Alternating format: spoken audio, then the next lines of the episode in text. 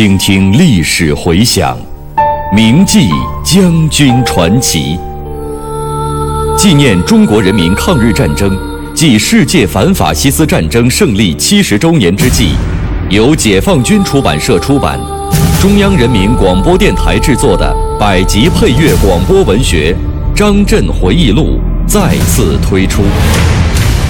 总策划张晓阳，看评倪其生，编导叶子，播音方明、雅坤，片花制作特邀王刚、胡存新，题记演播牟云，主讲李野墨。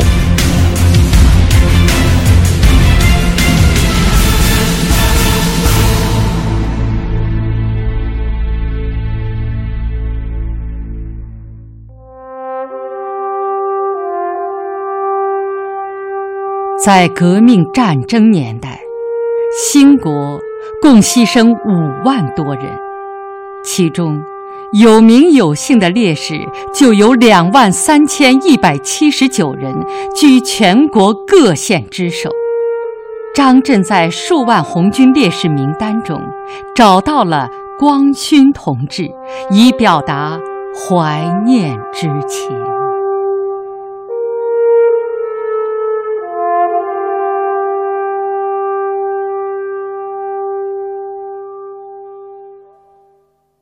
一九三九年元旦前，魏凤楼一行冒着大雪，坐着马车到游击支队司令部来慰问。我们张贴了“欢迎解衣义我，推十四我”的魏县长的标语，对他在我们驻鹿邑时所给予的帮助表示感谢。雪峰、爱平、芝浦、望东与我热情地接待了他们。魏凤楼在抗日时表现是好的，被发展为我党的秘密党员。但是他在旧社会、旧军队的经历复杂，有的时候呢也有他自己的小算盘。解放战争之初，他在国民党军队里碰了壁，得到我们冀鲁豫军区的热情接待，历经周折，终于还是回到了革命队伍之中。出征后的第一个冬天来临，部队衣着甚单。后经张爱萍交涉联络，魏凤楼答应给我部解决棉衣和部分经费。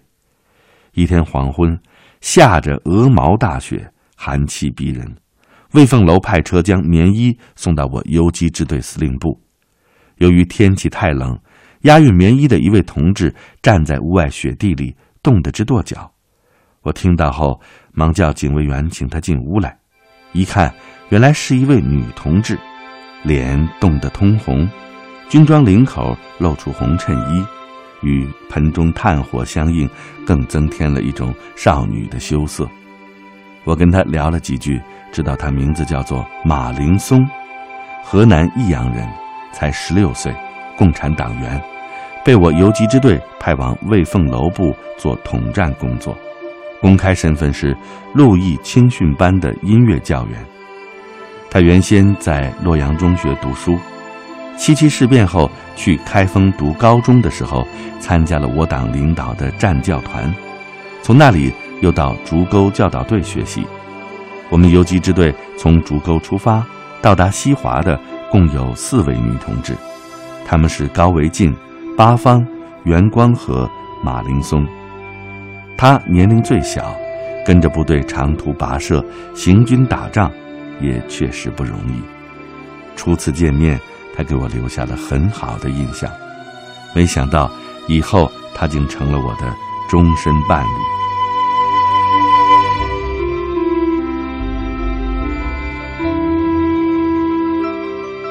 在白马驿整训期间，我们反复考虑了部队的下一步行动计划。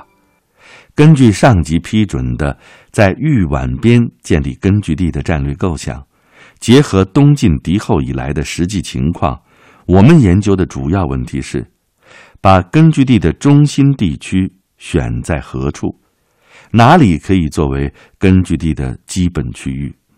由于豫皖边区形势非常复杂，亳州、永城、夏邑、郭阳、蒙城一带的情况到底如何，我们的心里还没有底。于是决定继续东进，到徐州附近地区实施战略侦察。由二大队滕海清部先行，直趋亳州。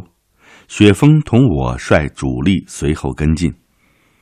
我们还将部队的现状和准备继续东进的计划报告了中央军委毛泽东、王稼祥和八路军前总朱德、彭德怀正副总司令。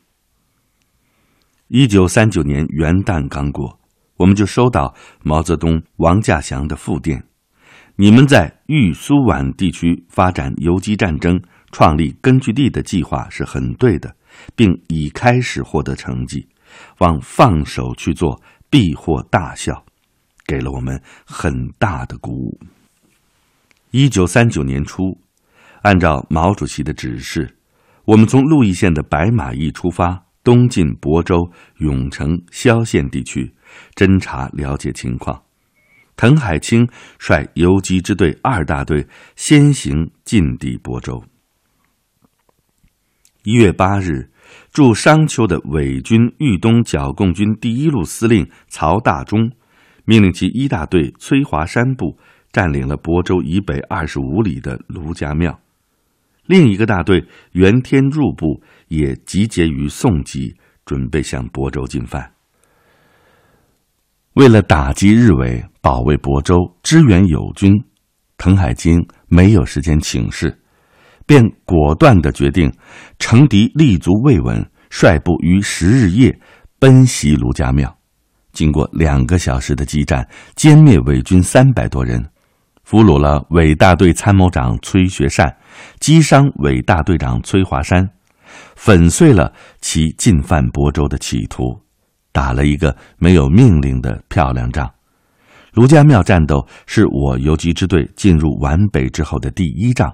进一步扩大了我军在皖北的影响和声威。当天，我率一大队到达亳州，见到了县长熊公烈。他表面上对我们友好，实际上却与汉奸暗通。熊公烈对我讲，愿意提供我军在亳州期间的活动经费。他还说呀，安徽省主席廖磊。派第一三八师副师长赖刚带领一个营，马上前来视察，要我呢在这里等一下，一起商议能否攻打商丘的问题。因为我们需要了解该地区的情况，便同意了。就便我参观了亳州的汤陵，据说是衣冠冢，这里也是曹操的出生地，但是只有一个点将台，没有看到其他遗迹。赖刚到亳州之后，我去看他。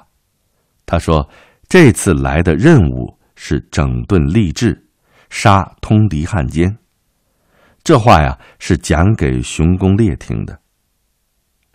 赖刚还说呢，他的部队要在这里打上几仗，讲部队平时训练要多搞实弹射击，一个兵背一百发子弹，训练的时候打掉他五十发。留下五十发，打仗的时候更管用。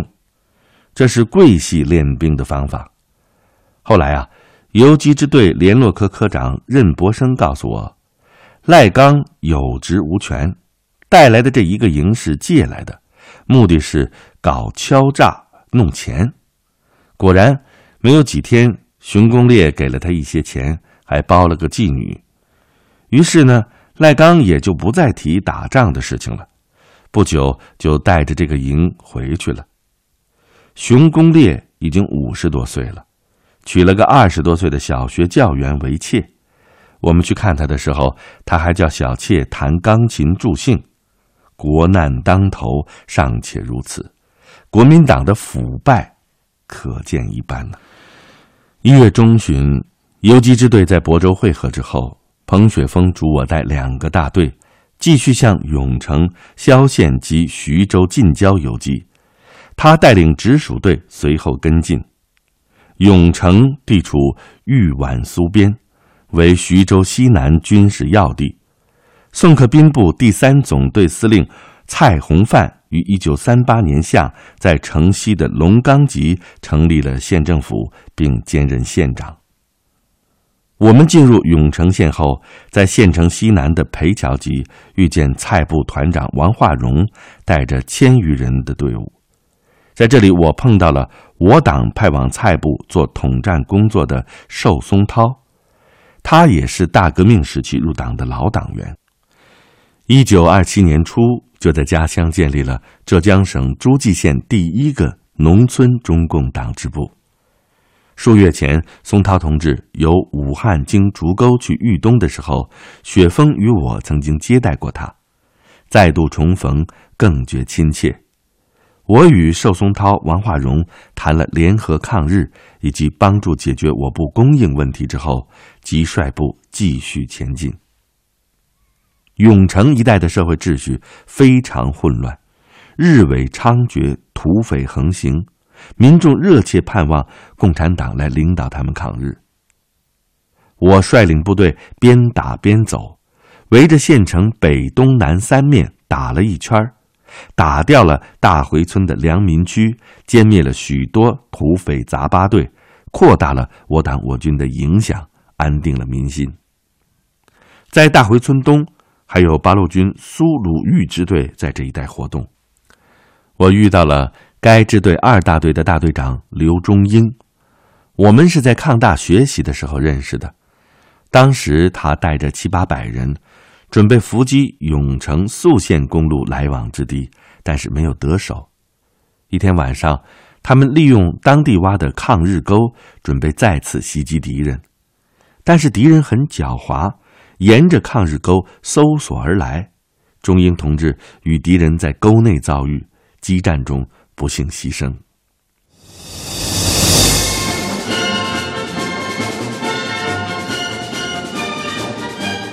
一位历经烽火八年的将军的回忆，一曲中国人民军队长缨在手的颂歌。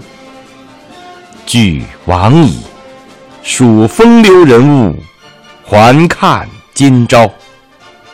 他在硝烟弥漫的岁月里，百炼成钢。我是蒲存昕，我是王刚。您现在收听到的是百集广播纪实作品《张震回忆录》第三章《烽火八年》，题记演播牟云，主讲人李野墨。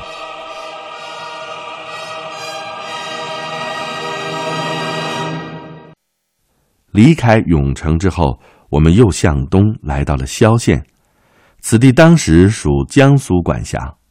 萧县的地下党员李中道、纵汉民等都来接头，还有县长彭孝谦也来找我。看到当地的抗日教育搞得不错，民众都动员起来了，抗日活动也有一定的基础，所以我给彭雪枫发电报，报告了萧县和永城一带的情况，建议游击支队在萧永边区建立指挥所，创建根据地。彭雪枫接到电报之后，认为萧县距离徐州太近，决定把我们的指挥中心和后方放在永城西南的书案店，并让我立即返回。为了尽快在永城地区建立起根据地，在返回途中，我率部继续摧毁该地的伪军据点和土匪武装。途经永城西南马村桥时，又遇到了寿松涛。他告诉我，蔡洪范对游击支队进入永城抗日表示欢迎，部队所需要的粮草已经让县政府科长徐丰孝、区长胡克明等帮助解决。此后，松涛同志长期在豫皖苏边搞根据地工作，直到淮海战役胜利，我们之间多有交往，建立了深厚的友谊。新中国成立之后，他转入教育战线。先后在南京、西安等地创办了华东航空学院、西安航空学院和西北工业大学。文化大革命中，他受到了诬陷迫害，于一九六九年逝世。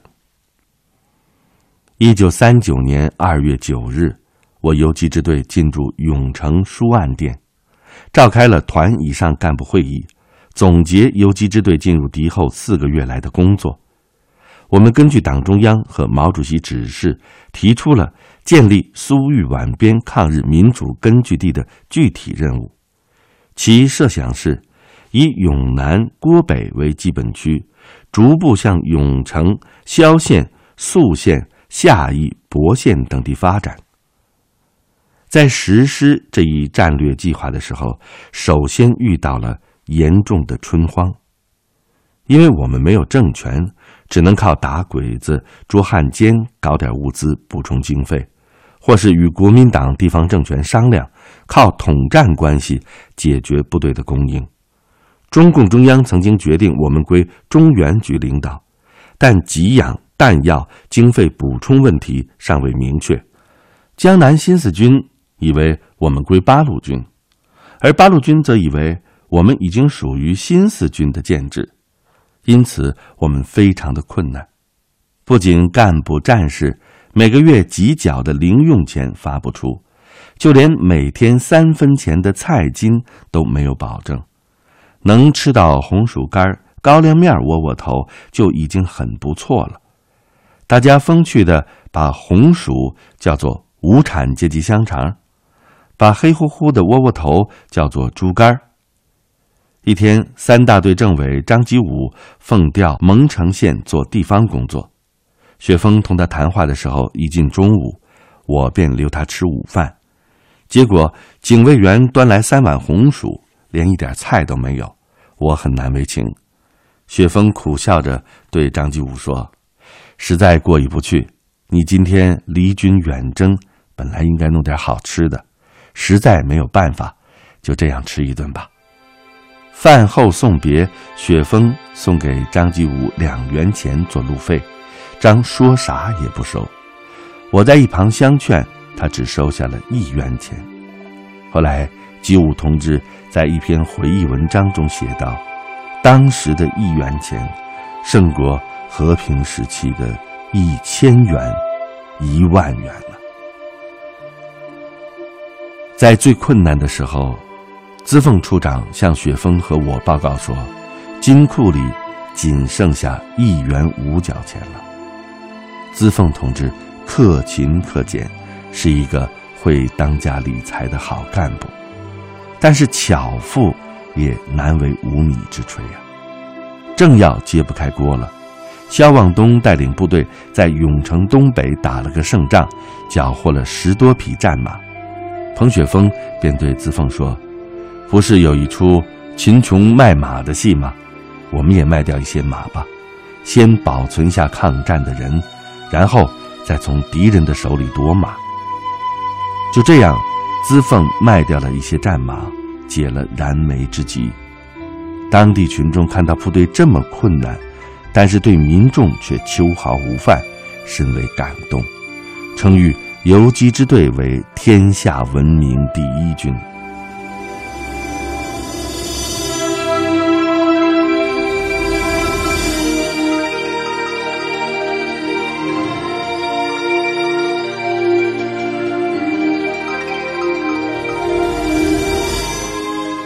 游击支队在书案店进行了整编，将大队改为团。我们正式组建了两个团。第一团团长张太生，政委李耀；第二团团长滕海清，政委谭友林。另有一个独立营，营长冯胜，政委张继武。二月底三月初，游击支队一团向夏邑、商丘地区发展，在奔袭商丘以南乌枪集战斗中，歼灭伪军两百多人，缴获战马十余匹。一营副营长陈光勋。不幸牺牲，他是游击支队开辟豫皖苏边牺牲的第一位红军干部。一九九九年，我到江西兴国县，专门去革命烈士陵园凭吊。在革命战争年代，兴国共牺牲了五万多人，其中有名有姓的烈士就有两万三千一百七十九人，居全国各县之首。我在数万红军烈士名单中找到了光勋同志，以表达怀念之情。另外一路是二团，在滕海清的率领下，由永城向萧县、宿县地区发展。在当地党组织和地方武装的积极配合下，进一步打开了萧肃永边的抗日局面。四月份，日军向永城地区反复扫荡，驻守永城的友军损失很大，加之内部分化，丧失了坚持抗战的信心，撤向大后方。于是，我们迅速建立了中共永城县委和县政府。这是游击支队在敌后建立的第一个抗日民主政权。有了自己的县政权之后，情况逐渐好转，根据地逐步扩展到萧县、夏邑、宿西、郭北等地区。就这样，豫皖苏边抗日根据地初具规模，游击支队也有了较大的发展。我们又组建了第三团，团长周师元，正为孔石权，后来是方中铎。还有司令部、政治部、特务连、侦察连、卫生队、随营学校、留守处、拂晓剧团、拂晓报社等，共五千余人。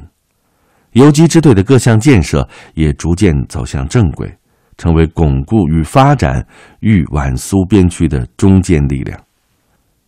在此期间，我们上级党的领导和军事指挥关系曾一度变化。四月下旬，中央决定将我们划归北方局领导和八路军前总指挥。六月间，我部又重归中原局管辖，并划归刚刚成立不久的新四军江北指挥部指挥。为了进一步开辟豫皖苏边敌后根据地，沟通与江北指挥部的联系，解决财政经济困难，支队研究决定。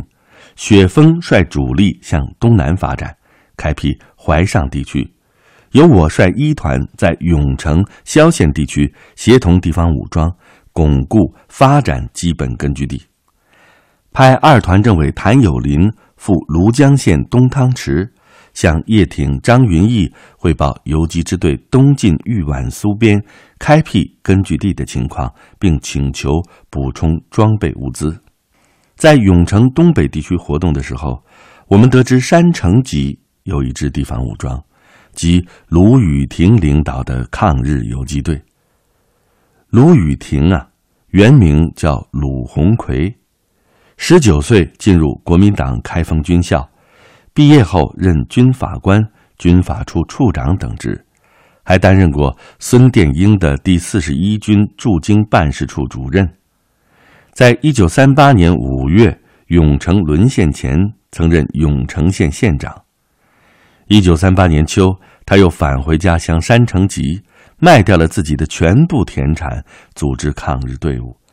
从开始时的十八勇士，后来发展到九百多人。他在当地影响很大，被誉为抗日英雄。我和卢雨婷见面之后，谈得很融洽。因其父卢子明老先生也是西北军的，我便转达了雪峰对他的问候。当时卢雨婷向我表示，一定坚持抗日、救国救民，但是认为守土有责，就地抵抗，不愿意离开家乡。